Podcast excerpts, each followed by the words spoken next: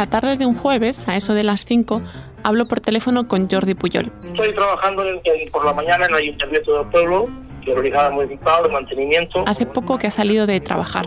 Vive en un pueblo, en la provincia de Lleida, y en un rato se irá a su terreno, a su huerto, como cada día. Hace 14 años que Jordi ya no se dedica al cultivo de la fruta, pero es lo que ha hecho durante toda su vida. desde que me acuerdo de mi memoria, que estaba en el campo. Los años yo llevaba tractor, ya estábamos todo el verano cogiendo fruta. Él siempre ha estado muy unido al campo, desde pequeño, y sus amigos también. Por eso, cuando un día de hace ya un par de años se organiza una manifestación, todos van. El lema es Salvemos la agricultura. Entre los manifestantes, Jordi se encuentra a vecinos y gente del pueblo, pero también a un par de chicas que no conoce dos chicas que andan preguntando. caso que una chica vino allí donde estábamos nosotros y nos dijo pues que esto que hacían la peli, que si lo sabíamos, que tal que cual, que si les podíamos hablar un poco. Eh, dijimos que no, yo le dije que no. Pero finalmente Jordi accede. Responde unas preguntas, deja que le graben en vídeo y se despiden. Se olvida del tema hasta seis meses después, cuando recibe una llamada. Mira que soy esa chica que te dices que te grabé de ese día, que tienes que venir a hacer un casting. Nunca se había imaginado yendo a un casting, pero ahí está, en una prueba, frente a una cámara, haciendo una improvisación. Y me hicieron hacer como si, si a mis hijos hubiera hecho una trastada y los hubiera tenido que buscar, ir a buscar a los mozos. Se sintió raro, no sabía cómo actuar. Aparte no eran unos niños, eran unas chicas que tenían ya mucha más edad que unos críos. Después hubo más pruebas, otras llamadas, y Jordi fue pasando castings y escenas, hasta que finalmente se produjo la última conversación, el sí definitivo. Le llamó la misma chica que le había saludado en la manifestación. Y aunque al principio estaba reticente... Mi mujer también me dijo que no, que si te dicen que hacerla, tú tira para allá. Les dijo que sí. Tienes tu vida y, y si estás bien, pues no buscas nada más, ¿no? Suerte que les dije que sí. Así es como Jordi Puyol, técnico del ayuntamiento, se convirtió en actor al menos una vez en Alcarrás, la película de Carla Simón que se estrena estos días.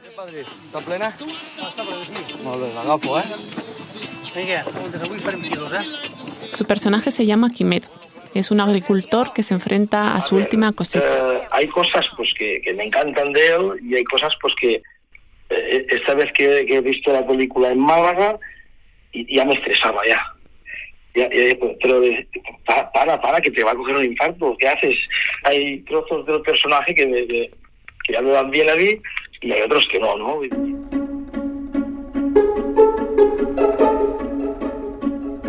Durante unos cuantos meses, y encima con la pandemia de por medio, Jordi formó parte del mundo del cine, desde los ensayos hasta el rodaje. Es que no tenemos idea de nada de todo eso, ¿eh? no, no, no, las palabras, las frases, el vocabulario que utilizan, ni, idea. Lo hemos tenido que aprender pues, durante el rodaje, ¿no? Era muy raro, sí. En esta aventura no estuvo solo, porque todo el elenco de Alcarrás está formado por actores no profesionales, la familia Solé al completo, el abuelo, los niños, el cuñado.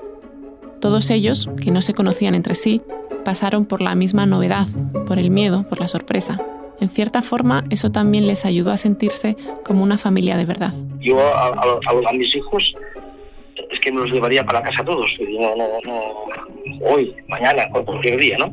Nuestra la película. Nos queremos un montón todos, ¿no? Fueron muchas jornadas juntos, muchas escenas e improvisaciones. Jordi lo recuerda como un trabajo satisfactorio, pero muy duro, sacrificado. Y estaban aquí a 50 grados todo el verano aquí, que eso, lo que sufrieron, yo, estaba en mi salsa, ¿eh? yo estaba de primera. A las 4 de la tarde grabando, yo estaba de, primera. A veces, después de un día de rodaje, cuando Jordi volvía a casa, se daba cuenta de que se había llevado a Kimet, al personaje. Mi mujer me decía, eh, para, que no está rodando, ¿eh? A mí no me grites. A veces, cuando llegaba a casa, me, lo llevaba, ¿eh? Me lo llevaba un rato hasta que me decían, eh, baja al suelo, baja. Baja que no está rodando. Geht der Goldene Bär der Berlinale 2022 an den Film Alcaraz. Todas estas trabas merecieron la pena cuando el pasado febrero la película ganó el Oso de Oro en Berlín. I don't know. I don't believe it. Thank you. Um, I, I think I consider myself like a, a daughter of this place, of Berlinale. This is truly our film home. Allí Jordi se vio por primera vez en pantalla. Pues mira, yo la primera vez que vi la película mmm, solo vi mi personaje, porque solo esperaba a ver qué hacía, a ver si, si había hecho un desastre o, o, o qué, eso me daba mucho miedo. Salí contento, salí muy contento. Y no es para menos. Carla Simón es la primera cineasta española que lo consigue. La última vez que un director español ganó en Berlín fue en 1983.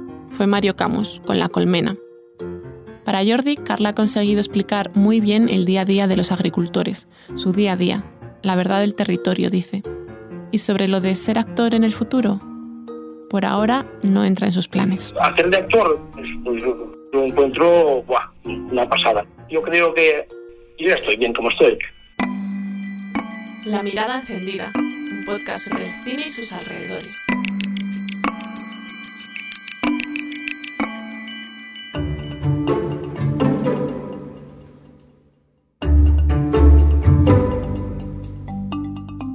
En general, cuando hablamos de los actores es en la promoción, en los estrenos, cuando aparecen en la pantalla. Pero ¿alguna vez te has preguntado cómo llegan hasta ahí? Cuando Jordi acudía a sus castings para Alcarrás, se encontraba la directora, Carla Simón, y también a Mirella. Soy Mirella Juárez Sanz, eh, soy directora de casting de cine y televisión. Mirella es la responsable de buscar los elencos de las películas. Propone nombres, hace pruebas, busca nuevos actores. La dirección de casting no es uno de los oficios más conocidos ni más visibles dentro del mundo del cine, pero es imprescindible. El casting en principio se encarga de los que dicen una frase para arriba. Los que tienen... Es decir, todo aquel que en una película tiene por lo menos una frase de diálogo está ahí porque alguien le ha elegido. En el caso de los no actores, además, su trabajo no consiste solo en elegir, sino que antes tiene otra tarea más compleja, encontrarles dar con aquellas personas que encajan con los personajes descritos en el guion, seleccionar a los que son más idóneos y por último, bueno, pues convencerles de que se conviertan en actores, que dejen su huerto, su agencia de viajes o su taller de fontanería y pasen a estar frente a una cámara y que nos los creamos. De eso vamos a hablar en este episodio, de dónde salen los actores naturales o actores no profesionales o no actores o actores amateur, como lo quieras llamar, y qué métodos existen para trabajar con ellos, para crear juntos historias. Hablaremos de tres películas recientes del cine español que han contado con personas de la calle, como tú y como yo, para protagonizar sus ficciones. Empezando por Alcarrás Sí y Mirella. Fue un proceso muy, muy largo. O sea, eh, creo que es el, la cosa más compleja que he hecho. Esto lo dice una mujer que lleva 20 años dedicada a esta profesión. Mirella Juárez ha trabajado con cineastas como Iciar Boyaín, en Maisabel, por ejemplo, con Sesgay en Truman o con la propia Carla Simón en verano 1993. Bon dia. Bon dia. Has dormit bé? Sí, Sí? Doncs seu, que t'hem preparat l'esmorzar. Ella quiso contar con Mirella para su segunda película. Bueno, la idea de Carla ya desde inicio era, eh, bueno, quiero que esto sea gente de verdad y que sea y no sean actores. Los actores profesionales garantizan una calidad interpretativa. Los rostros anónimos aportan credibilidad y muchos matices de la vida diaria. Eso es lo que buscaba Carla Simón para este proyecto. Mirella lo entendió en cuanto leyó el guion, pero también se dio cuenta del reto que tenían delante. Bueno, yo me leí el guion, eh, me asusté un poco, no voy a mentir, pensé, si esto queda bien, va a ser increíble, pero como esto quede mal, puede ser un auténtico desastre. Cuando se pusieron manos a la obra, lo primero que hicieron fue limitar la búsqueda a la provincia de Lleida, centrarse en los pueblos, en la gente de campo. Los protagonistas de Alcarrás son los Solé, una familia de agricultores, así que necesitaban personas que estuvieran cómodas en ese ambiente, que supieran cómo trabajar la tierra. Además, necesitaban perfiles muy diversos. Era muy amplio porque nos estamos buscando desde niños de, en aquel momento a lo mejor tenían cuatro años, hasta señoras de 80. ¿Cómo encontrarles? Oyendo incluso un paso más atrás. ¿Cómo hacerles saber que les estaban buscando? Pues decidieron trabajar con los ayuntamientos, pero también hacerlo por su cuenta. Directamente las dos personas que están de casting van andando por el pueblo y si ven a un abuelo o ven a un quimet o ven a, ¿sabes? Pues van, se le acercan. También hubo un momento incluso que cogimos una caravana, o sea, la- se cogió una caravana que iba por los pueblos y lo, lo grababan. Llegaron a tener hasta ocho personas buscando por pueblos, colegios, por la calle y sí, por manifestaciones como la que fue Jordi. En total vieron a 9.000 personas. El quimet, la Dulos, los hijos que son Mariona, Roger e Iris. 9.000 personas de las que no solo tenía que salir un Quimet, sino toda una familia. Entonces ya luego viene la otra complicación de tiene que formar una familia y me lo tengo que creer que tiene que formar una familia. Y ahí empezó el carrusel de grabaciones, llamadas y pruebas. Si el candidato pasaba la primera criba, le citaban para un encuentro presencial. Entonces en el callback que se llama, ¿vale? Callback es volverlos a llamar, ahí ya estábamos Carla, eh, Simón y yo. Y directamente ya íbamos a hacer improvisaciones. Una improvisación es una escena que se monta en el momento, sin guion. Se plantea una situación y cada actor reacciona según cómo sea su personaje. Aquí era algo más complicado porque no había personajes, o al menos no de momento. Al final lo que se busca cuando no estás buscando actores profesionales es que se acerquen lo máximo posible a lo que está escrito en el guion. Por ejemplo, en Alcarrás hay escenas de pelea y de discusiones. Esa emoción, el enfado, la rabia, el enfrentamiento, fue algo que probaron en las improvisaciones, tanto con los adultos como con los niños. Yo recuerdo improvisaciones de tienes que montar una cabaña aquí, ¿no? Y yo vendré, seré tu madre y te la voy a arrancar. Y y esto es la impro directamente. Entonces, con esos elementos al final ves si pueden actuar. Si, si pueden actuar de forma natural y desde ellos, por supuesto. Nadie, nadie no hace que no sean ellos mismos. Solo que buscamos elementos que, que tengan cerca. Después de un año y medio, con parones por culpa de la COVID, consiguieron completar el reparto. Desde Senia Roset, la adolescente que da vida a Mariona, Me flipa em, el tipo de niña que es. No sé si la hubieran cogido para una serie de televisión ni nada de esto. O sea, ese tipo de cuerpo que está todavía ni desarrollado ni no. hasta ni- Josep Abad, y- el abuelo de la familia. el señor mayor, el, el Rogelio, me, me apasiona el rostro duro que tiene, em, porque luego cuando lo ves sensible te, te llega muchísimo más. No.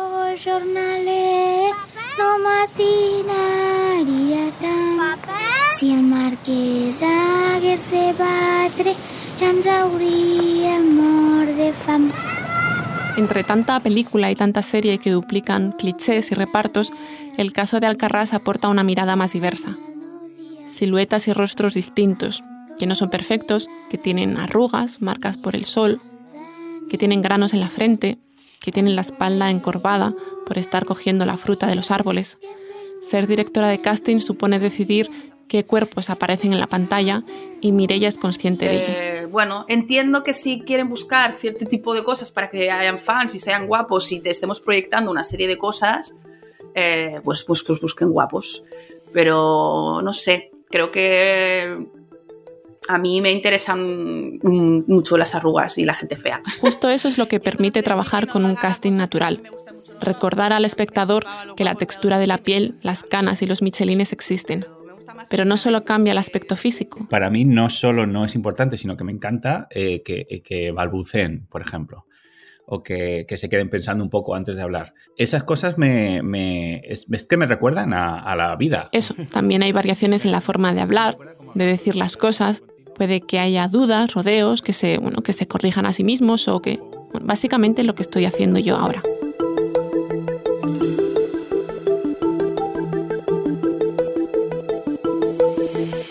Siguiente película, Espíritu Sagrado, de Chema García Ibarra. Os doy la bienvenida a la 37 reunión de la Asociación Ufológica OVNI Levante. Yo les suelo decir eh, que mm, eh, lo hagan como lo hagan, siempre va a estar bien. Y les digo que solo hay una posibilidad de equivocarse, que es eh, cortar el plano. O sea, mirar a la cámara y decir corta. Chema García Ibarra lleva más de 10 años haciendo películas con actores no profesionales, mezclando la ciencia ficción y el costumbrismo. Hace apenas unos meses se estrenó Espíritu Sagrado. Y ya son 32 días que no sabemos nada de la pequeña Vanessa. Y desde aquí le damos un fuerte abrazo y apoyo a toda su familia y a todos sus seres queridos. La película, que se puede ver en Filmin, sigue a un grupo de aficionados a la ufología en la ciudad de Elche.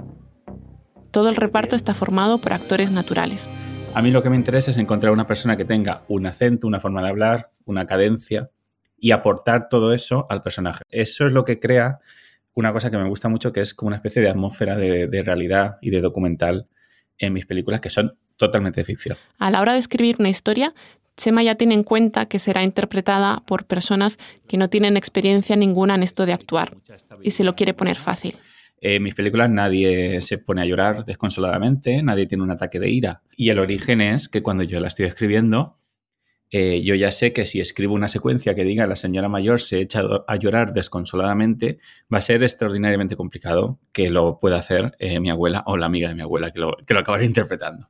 También tiene una forma de ensayar muy concreta, tácticas, trucos que ha ido probando a lo largo de los años. Viene el león, viene el león. Mamá, ¿qué dices? ¿Qué has visto? Lo que suelo hacer es que eh, les doy a leer la secuencia eh, y, le- y en cuanto se la han leído, se- les retiro el papel y yo no les he advertido que lo van a leer una vez solamente. Entonces, en cuanto les retiro el papel, empezamos a hacerlo a partir de lo que, de lo que recuerdan. Enseguida se generan eh, expresiones nuevas y, y yo me voy fijando en, en qué me gusta. Eso que has dicho eh, está muy bien. Vamos a ver si lo mantenemos. Se te ha olvidado una cosa aquí, acuérdate para la siguiente. Eh, pero, pero no volvemos al papel, ¿sabes? Sí, me sale buena. Hice unos cursos de, eh, de gastronomía en el ayuntamiento. Hice auxiliar de repostería, hice operaciones básicas de cocina 1 y 2.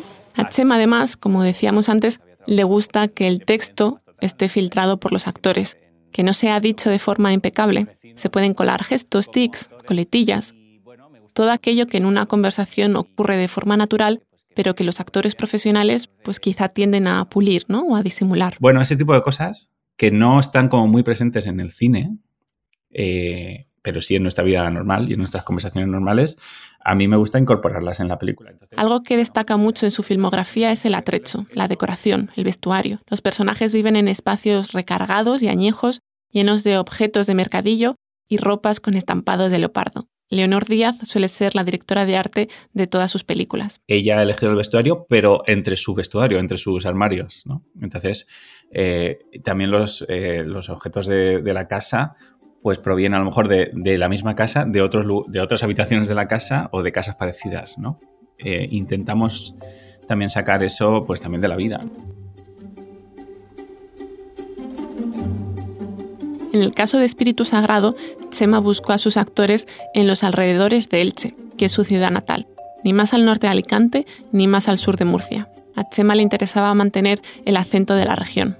Lo que hicimos fue nunca usar la palabra casting, no se usó nunca, porque es una palabra que no interpela a una persona que no quiere ser actor.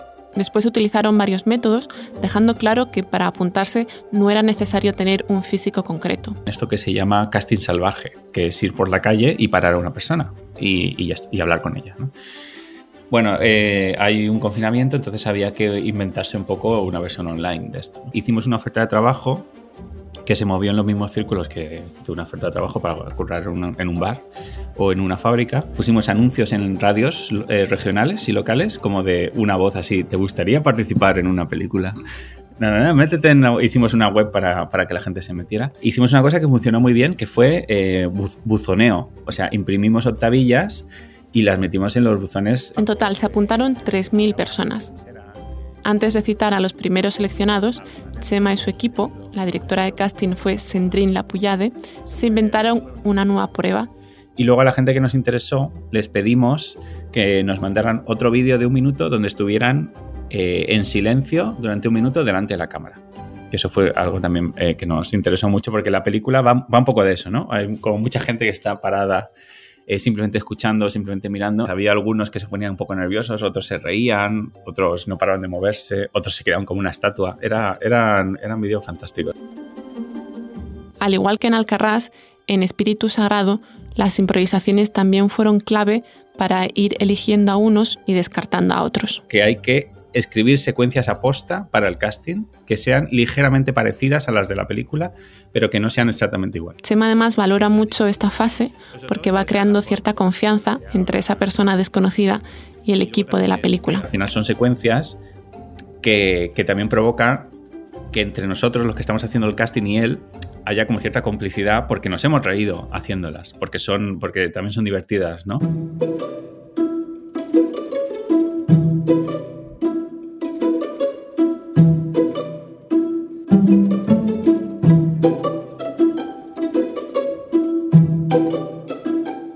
Último título, Seis días corrientes, de Neus Bayus.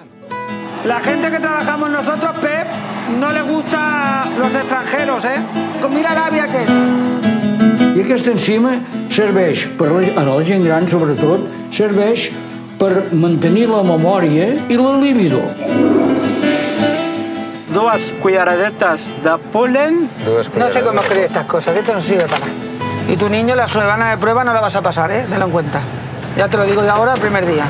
Seis días corrientes está protagonizada por tres fontaneros, Mohamed Melali, Valero Escolar y Pep Sarra. Antes de esta película, ninguno de los tres había actuado. Yo creo que lo más natural para mí fue trabajar con actores porque parte de, de, mi padre, en realidad, que es fontanero y es la inspiración para empezar a investigar en este universo. Neus Bayús es su directora. Entonces él me contaba lo que ocurría cuando entraba en casa de los clientes, clientas, sus conflictos, historias de humor. Ya había trabajado con actores naturales en películas anteriores, por ejemplo en La Plaga, su ópera prima. Es que a mí me gusta mucho cómo, eh, cómo de distintos somos físicamente, ¿no? Es algo que me parece fascinante. Eh, bueno, la variedad, la riqueza genética, ¿no? De cómo se expresan nuestros ADNs y la naturaleza me parece una, una cosa fascinante. Como... Además del resultado final, Neus también valora la oportunidad de crear una historia junto al actor y que la diversidad de rostros y de puntos de vista acabe en la pantalla. Pero me parece una, eh, un, una absurdez eh, creativa no utilizarlo, porque finalmente es muy rico para el espectador poder eh, ver esta diversidad, ¿no? Igual que la diversidad lingüística. Es una, es una película en tres lenguas distintas. Y es que en seis días corrientes se habla catalán, castellano y árabe. La película, que se puede ver en Filmin y en Movistar Plus, nos cuenta una semana en la vida de Valero y Moja, trabajadores de una pequeña empresa de fontanería y electricidad de las afueras de Barcelona. Empiezan la semana en casa de un anciano, que es su casa real, eh, que es un anciano que tiene 100 años, eh, después el martes van a visitar un piso en Barcelona que, donde hay unas mellizas bastante tremendas. Si en Alcarrás lo que primaba era la relación con el campo, aquí el primer requisito era que fueran fontaneros, que conocieran el oficio. Neus se implicó directamente en la labor de casting y trabajó con Mirella, Mirella Salgado.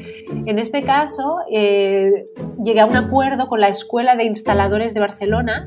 Yo me colaba en las clases y los observaba pues interactuar con los profes y tomar notas y preguntar y estas cosas. Y así es como vi a mil fontaneros.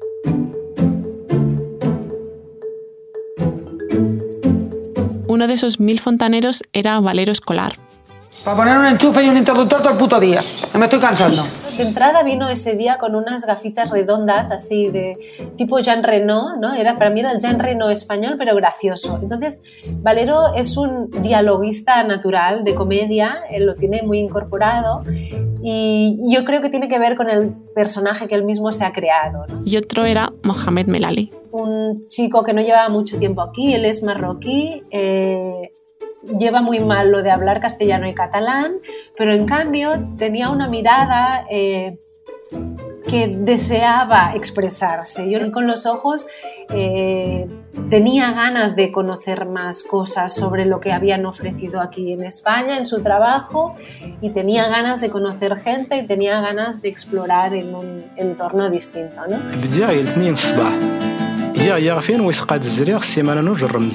Una vez elegidos y convencidos, empezó el proceso de crear. Porque a estas alturas, Neus todavía no tenía un guion. Primero quiso conocerles. A partir de encontrarles, nos, eh, nos pasamos dos años encontrándonos una vez a la semana o cada dos semanas.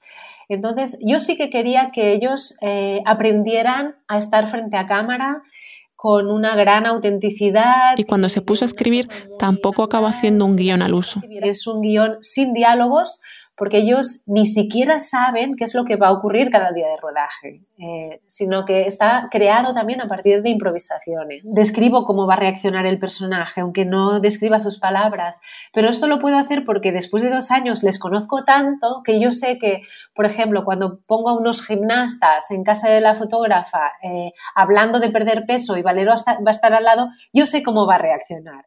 Cuando ya estaban listos para rodar, Neus no quiso que ni Valero ni Monja se olvidaran de que eran fontaneros, de que estaban ahí por eso, no para hacer de actores. ¿Electricista aquí qué hay? ¿Qué corriente hay? ¿220 hay aquí?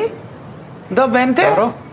¿Qué llevas todo el día trabajando aquí y no sabes ni la corriente que hay todavía? Es algo como que nos inventamos, que en el equipo de arte hubiera un fontanero que provocaba averías eh, aposta para que ellos cuando entraran a rodar tuvieran que descubrir qué es lo que no funciona. Y durante esas tomas en las que ellos iban arreglando averías y reaccionando a los hechos, la propia Neus pues les daba instrucciones o sugerencias al otro lado de la cámara. Pero voy dando indicaciones clave para que cambien algo, evolucionen algo, ¿no?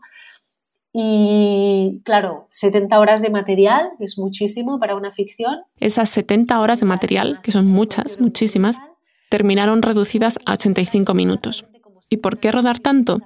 Bueno, mientras los actores profesionales son más estables en su interpretación, habrá tomas mejores y peores, pero seguramente ninguna horrible, rodar con actores naturales es un poco montaña rusa.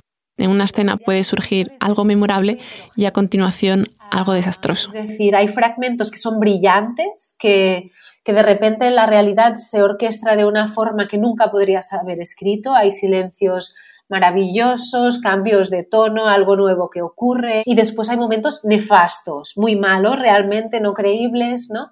que nunca vas a poder utilizar.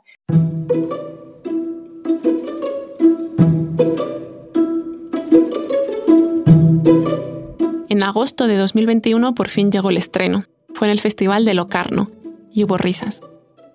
Comprobaron que la película conectaba con el público. Y no solo eso, Valero y Moja ganaron el premio a Mejor Actor ex aequo. Este premio yo no lo considero solo nuestro, lo considero de todos los que han participado en la película, en especialmente a Neus Bayús y Gerard Ons, que fueron nuestros, digamos, profesores de interpretación y nos cogieron a cuatro fontaneros, a tres, perdonad, que estoy muy nervioso, cogieron a tres fontaneros de la calle e hicieron magia con nosotros y nos convirtieron en actores. A raíz del estreno comercial, la reacción ha sido especialmente cálida y Neus cree que en parte se debe al reparto, a la frescura que desprenden Moja, Valero y Pep, ya que son personajes reconocibles. Quizás por esto se ha producido una especie de identificación entre el público y los personajes muy distinta. Y esto lo noto en las reacciones, en los comentarios que nos llegan. Para Mirella Juárez, la directora de casting de Alcarrás, este también es uno de los atractivos del reparto natural las personas anónimas consiguen que te creas la historia aún más. Tú vas a ver esta película, vas a ver Alcarrás y te vas a sentir identificado con esa cara porque no sabes quién es y para ti es Kimet y va a ser Kimet y ya está. Claro, porque no relacionas a estos intérpretes con ningún personaje anterior, ningún superhéroe y por supuesto nunca los has visto en la portada de una revista como estrellas. Sí, sí, eso es una cosa como muy de, Bresson, ¿no? Que, que es, una, una, persona que ha hablado mucho de esto, sobre la, el, el, hecho de ver a una persona varias veces en una película, ¿no? Lo que supone para, para ti como espectador. Ya estás viendo al que hizo de pirata en otra, al que hizo de, de sheriff en otra. Pero la empatía, la identificación se puede ver desde otro punto de vista. Conocer a los actores, estar familiarizados con ellos, ya asegura un punto de partida. Como espectadores, lidiar con desconocidos a veces nos puede costar un poco más.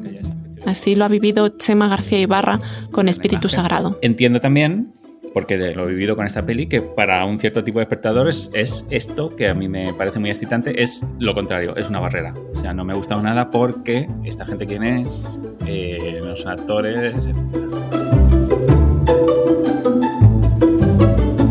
Más allá del efecto posterior de la recepción, sí parece claro, irrebatible, que contar con actores naturales implica un método de trabajo distinto al habitual, una forma de creación muy particular y satisfactoria, que puede incluso ir más allá del cine. como experiencia personal, eh, no solamente como cineasta, es como si te permitieran vivir varias vidas, ¿no?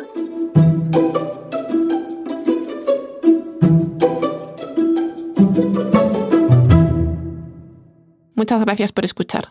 Yo soy Andrea Morán y te espero el próximo mes en un nuevo episodio de La Mirada Encendida. Lo encontrarás en tu plataforma de podcast habitual.